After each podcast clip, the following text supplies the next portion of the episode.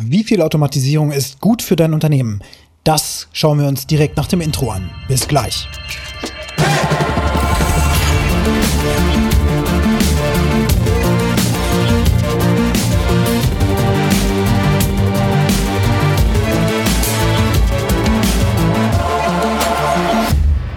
Fulfillment, das soll heute das Thema sein und wir schauen uns das am Beispiel von Vapiano an, denn da war ich tatsächlich in Düsseldorf Essen.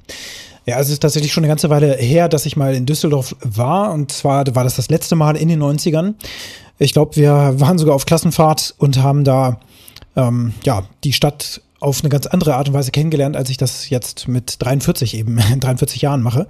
Und so bin ich am letzten Abreisetag, kurz bevor ich dann äh, losgefahren bin, noch zum Mittagessen eben an die Königsallee gefahren und habe mir da ein Park rausgesucht und bin dann ein bisschen spazieren gegangen und habe dann gleich gesehen, oh, da gibt's ja noch ein Vapiano. Ganz interessant, denn die sind ja im Grunde gerade pleite gegangen, wenn man so will. Und in Braunschweig hat die Filiale tatsächlich dicht gemacht und ich bin ein großer Fan von Vapiano schon immer gewesen. Und zwar fand ich das ganze Konzept irgendwie spannend, weil ich Prozessabläufe natürlich liebe. Und zwar, wenn das so richtig schön ineinander greift und man bei der ganzen Geschichte auch zuschauen kann, dann finde ich das tatsächlich toll. Und ich habe ähm, dort sehr oft gegessen und bin dann dort natürlich zum also wenn man reinkommt, wird man ja im Grunde begrüßt, dann kriegt man seine Karte, so war das zumindest. Und dann ist man zum Schalter gegangen, wo man eben jetzt seine Nudeln bestellen wollte oder eben Pizza oder sowas. Das war ja getrennt. Und wenn man sich dann da in diese Nudelschlange praktisch eingestellt, reingestellt hat, dann gab es da die Möglichkeit, auf die Karte zu schauen. Es gab dann ein Angebot der Woche oder des Monats, so spezielle Gerichte. Und die waren auch immer tatsächlich wirklich, wirklich lecker. Also auch wirklich was Besonderes. Und die Qualität an sich war auch durchgängig immer gleich bis auf wenige Ausnahmen. So. Jetzt steht man dann da also und kann dann mit dem Koch oder der Köchin direkt interagieren. Die fragt ja dann, okay, was möchten Sie gerne? Die empfehlen die spezifischen Nudeln zum Gericht. Äh, man kommt da manchmal so Ideen, irgendwie Spaghetti zu nehmen oder sonst was und empfohlen wird aber zum Gericht folgendes, haben sie dann immer gesagt, ja. Und dann kommt die Frage, ob man Knoblauch haben möchte, ob man das ein bisschen schärfer haben möchte, wie scharf man das haben möchte, ähm, ob äh, Parmesan dazu gereicht werden soll oder ein Stück Brot noch und so weiter und so fort.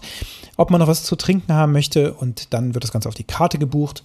Dann geht man zum Platz, dann isst man und am Ende beim Rausgehen wird dann die Karte abgegeben und man bezahlt, was man eben auf diese Karte verzehrt hat. Eigentlich ein ganz cooles Prinzip. Und jetzt war Piano aber irgendwie natürlich ins Straucheln geraten und man hat sich dann wohl offensichtlich angeguckt, die Prozesse müssen optimiert werden. Ja, das Fulfillment muss verbessert werden. Wir müssen das streamline, sodass wir weniger Kosten haben, damit wir trotzdem aber die Gäste glücklich machen können und so weiter. Jetzt habe ich mich da also in Vapiano ins Vapiano in Düsseldorf begeben und bin genauso reinmarschiert, wie ich das so kannte und wurde gleich beim Eingang abgefangen. Und da hieß es dann, ja, schönen guten Tag.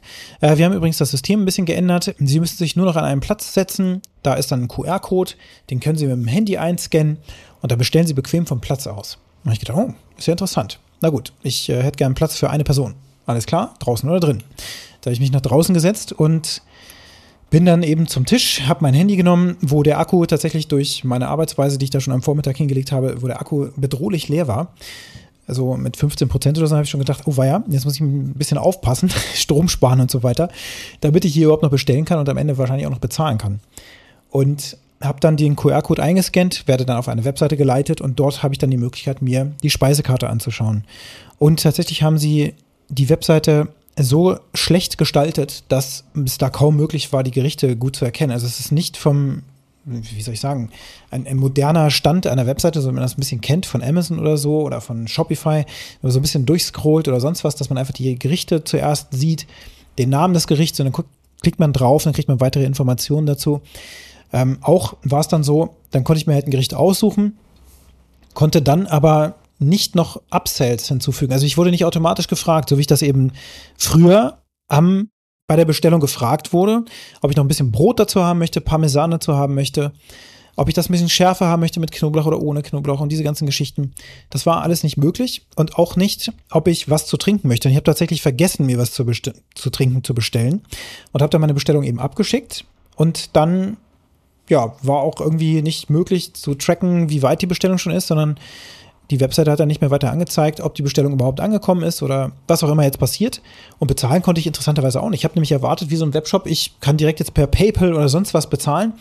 und dann kommt die Bestellung und dann kann ich einfach aufstehen und gehen und fertig ist die Laube. Aber habe dann gesehen im Menü, nee, ich kann dann noch einen anderen Punkt auswählen, nämlich die Bestellung, also die, die Bedienung rufen und dann kann ich eben das, was ich bestellt habe, äh, bezahlen. Also ich kann die Bedienung rufen zum Bezahlen. Also gab es da nochmal zwei extra Punkte. Aber die Bezahlung direkt vorzunehmen, das war nicht möglich. Gut. Ähm, ähm, da ich ungefähr zehn Minuten oder sowas auf das Essen gewartet, das war okay, vielleicht waren es auch nur acht Minuten, das war sehr, sehr schnell.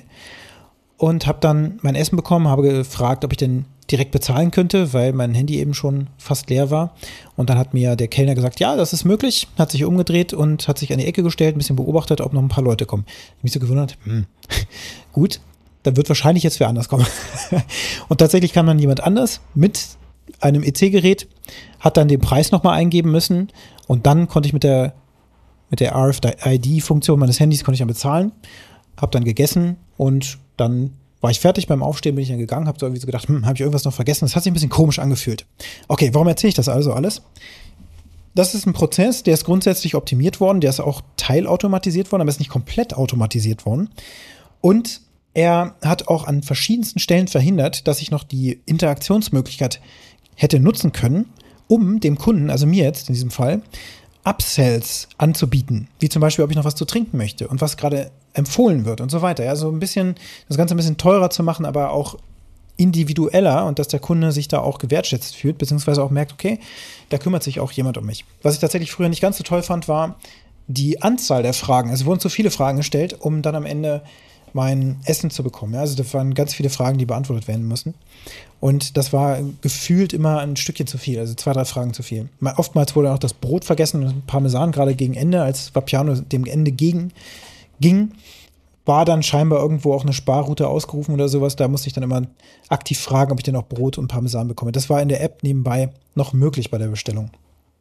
So, also, was lernen wir daraus als Unternehmer? Wir müssen gut aufpassen, welche Prozesse wir auf nehmen, wie wir sie strukturieren, wie wir sie automatisieren und an welchen Stellen wir aber die Interaktion mit dem Kunden, das sind ja Menschen, ja, also die Connection weiter aufrechterhalten. Super, super wichtige Geschichte, weil sonst fühle ich mich da einfach so wie so ein durchlaufender Posten, als ob ich bei McDonald's im Drive-In oder sowas bestelle. Das ist irgendwie unpersönlich und deswegen gehe ich ja auch nicht in, in ein Restaurant, wo ich mich hinsetze. Das ist irgendwie, passt das nicht mehr zusammen. Für mich als Gefühl. Und da verliert man jetzt bestimmte Kunden, die eben so ticken wie ich. Also ich finde das jetzt irgendwie nicht mehr ganz so toll, weil ich mich zwar irgendwie teilweise persönlich betreut gefühlt habe, aber auch wieder ein bisschen merkwürdig, weil diese Zahlung, ne, dass da noch ein anderer Kellner kommt, statt der, der mich die ganze Zeit schon bedient hat, habe ich irgendwie nicht verstanden. Ich dachte, der steht jetzt da und kann direkt die Zahlung abwickeln, aber das war ihm offensichtlich nicht möglich. Die gingen davon aus, dass man dann eben nochmal über den QR-Code den Kellner ruft. Also auch völlig merkwürdig. Und wenn wir uns jetzt also diese Prozessschritte anschauen, müssen wir genau aufpassen, an welchen Stellen die Interaktion mit dem Kunden weiter aufrechterhalten werden muss, damit wir da eine persönliche Bindung haben, auch Feedback einholen können. Ja? Hat es geschmeckt, hat es nicht geschmeckt, solche Dinge. Und aber auch die Möglichkeit herauszufinden, hat denn der Gast gerade Durst? Ähm, möchten Sie vielleicht noch einen Nachtisch oder irgendwas? Ähm, auch diese Empfehlung natürlich mit aufzugreifen, welche Nudeln passen da besonders gut und auch diese persönlichen Geschmäcker, wie zum Beispiel, ich möchte es gerne ein bisschen schärfer und ich möchte ein bisschen mehr Knoblauch, ich möchte gar keinen Knoblauch, ich möchte ein paar Zwiebeln vielleicht dazu oder sowas. Das fällt da alles weg. Und so ist dieses Grunderlebnis einfach ein grundsätzlich anderes. Also es hat sich völlig anders angefühlt, obwohl es immer noch Vapiano war. Das Essen war im Grunde immer noch dasselbe. Vom Geschmack her war es auch, wie ich es kannte, also tatsächlich unverändert. Aber das Ganze drumherum hat sich verändert und führt jetzt dazu, dass ich zumindest dieses Restaurant als Kunde auch anders wahrgenommen habe. Deswegen muss man da sehr aufpassen, wenn du also in deinem Unternehmen jetzt überlegst, welche Prozesse automatisiere ich, wie schaffe ich es im Fulfillment weiter in Connection zu stehen mit meinem Kunden, so dass ich da entsprechend das Feedback bekomme, aber auch noch die Connection so halte, dass ich gewisse Upsells weiter anbieten kann, damit ich einen Mehrwert schaffen kann für beide Seiten. Für dich, du verdienst mehr Geld, aber auch für den Kunden, denn er hat auch etwas davon, wenn er Geld ausgibt. Er spart mehr, er hat ein neues Feature-Set, was er vorher nicht hatte, er hat eine neue, neue Dienstleistung, er wird geupgradet, wie auch immer. Und diese Dinge, die fallen dann einfach weg, falls du das komplett übertreibst mit der Automatisierung, was ja grundsätzlich heutzutage echt geht. Und an anderen Stellen wirklich zu überlegen, wo habe ich noch weiter zu viele Hürden drin. Dass ich zum Beispiel bei der Bestellung nicht wie in einem Online-Shop einfach sagen konnte, das in den Warenkorb, das, das, das hier möchte ich bitte noch Parmesan, hier möchte ich noch dies und dann möchte ich noch eine Cola dazu oder sonst irgendwas. Ähm, und dann am Ende das in Warenkorb packe und dann bezahle, so wie ich das auch aus allen Shops kenne, die ich auch selbst betreue, wo ich direkt mit Apple Pay, Google Pay und sonst was, PayPal natürlich, Amazon Pay bezahlen kann oder Sofortüberweisung, dass dann da irgendwo eine Lampe angeht, alles klar, der Kunde hat bezahlt. Und in diesem Fall beim Vapiano hätte man sich quasi die zweite Person sparen können, die extra nochmal um die Ecke kommt mit diesem EC-Kartengerät, weil das derjenige ist, der eben irgendwie wahrscheinlich hierarchisch über den anderen steht, schon länger da ist und dem man eher vertraut, diese Zahlung abzuwickeln.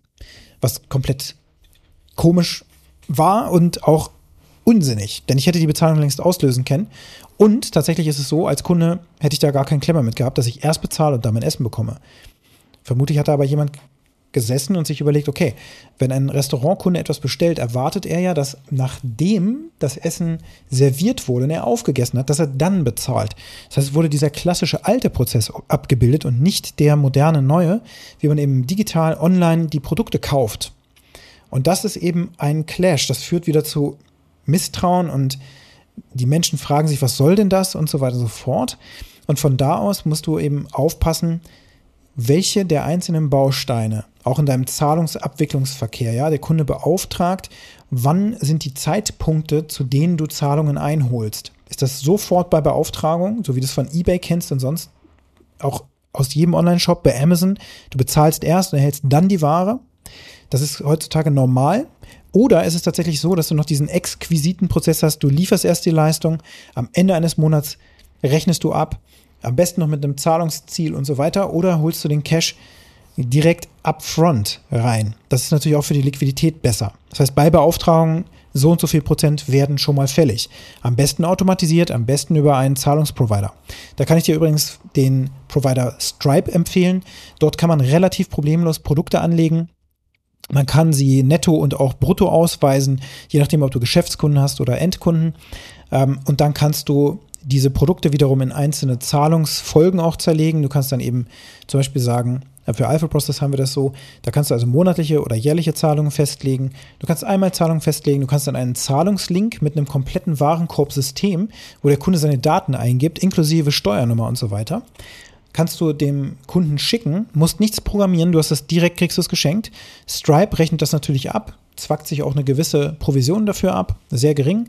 Ist auf jeden Fall aus meiner Sicht wert, diese Provision auch zu zahlen, um dann eben einen automatisierten Zahlungsverkehr zu bekommen. Der Kunde kriegt automatisch seine Rechnung, alles hat seine steuerliche Richtigkeit und alle sind glücklich, weil es einfach reibungslos funktioniert und so, wie man das heute von einem modernen Zahlungsdienstleister auch erwartet oder von einem modernen Unternehmen, so rum gesehen. Ja, also der Zahlungsdienstleister ist ja im Hintergrund, aber wie du nach außen wirkst, wie professionell das ist, das steht dann auf einem anderen Blatt. Also da kann ich empfehlen, solche Zahlungslink über Stripes zu erstellen.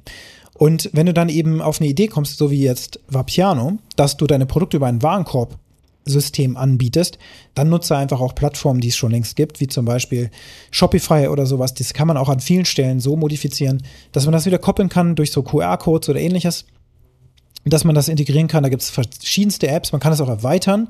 Das heißt, Vapiano hätte da jetzt auch ein fertiges System nehmen können, eine Erweiterung implementieren können und ja wahrscheinlich sehr, sehr viel Geld nochmal investiert, um jetzt dieses Abrechnungs- oder Bestellsystem ist es ja mehr gewesen, zu entwickeln, ohne dass die Abrechnung am Ende erfolgen kann, sondern da muss dann eben noch Mensch kommen. Also fragt man sich auch, warum die das so gemacht haben. Also die Frage heute im heutigen Podcast hier zum Thema Fulfillment an dich lautet, in welchen deiner Prozesse kannst du mehr Automatisierung einführen und an welchen Stellen darfst du nicht automatisieren und musst den Prozess manuell lassen? An welcher Stelle kannst du automatisierte Zahlungen mit einbauen, so dass du deine Liquidität schonst und eben schon reinholst und deinen Cashflow dadurch optimierst. Unter der Prämisse, dass du die Connection zu deinen Kunden weiter hältst. Wenn dir dieser Podcast gefallen hat, dann bewerte ihn gerne mit fünf Sternen auf der Plattform, wo du ihn gerade hörst. Und wenn du Kontakt mit mir aufnehmen möchtest, dann kannst du das gerne tun. Meine Kontaktdaten findest du unten in den Show Notes. Und jetzt wünsche ich dir einen produktiven Tag.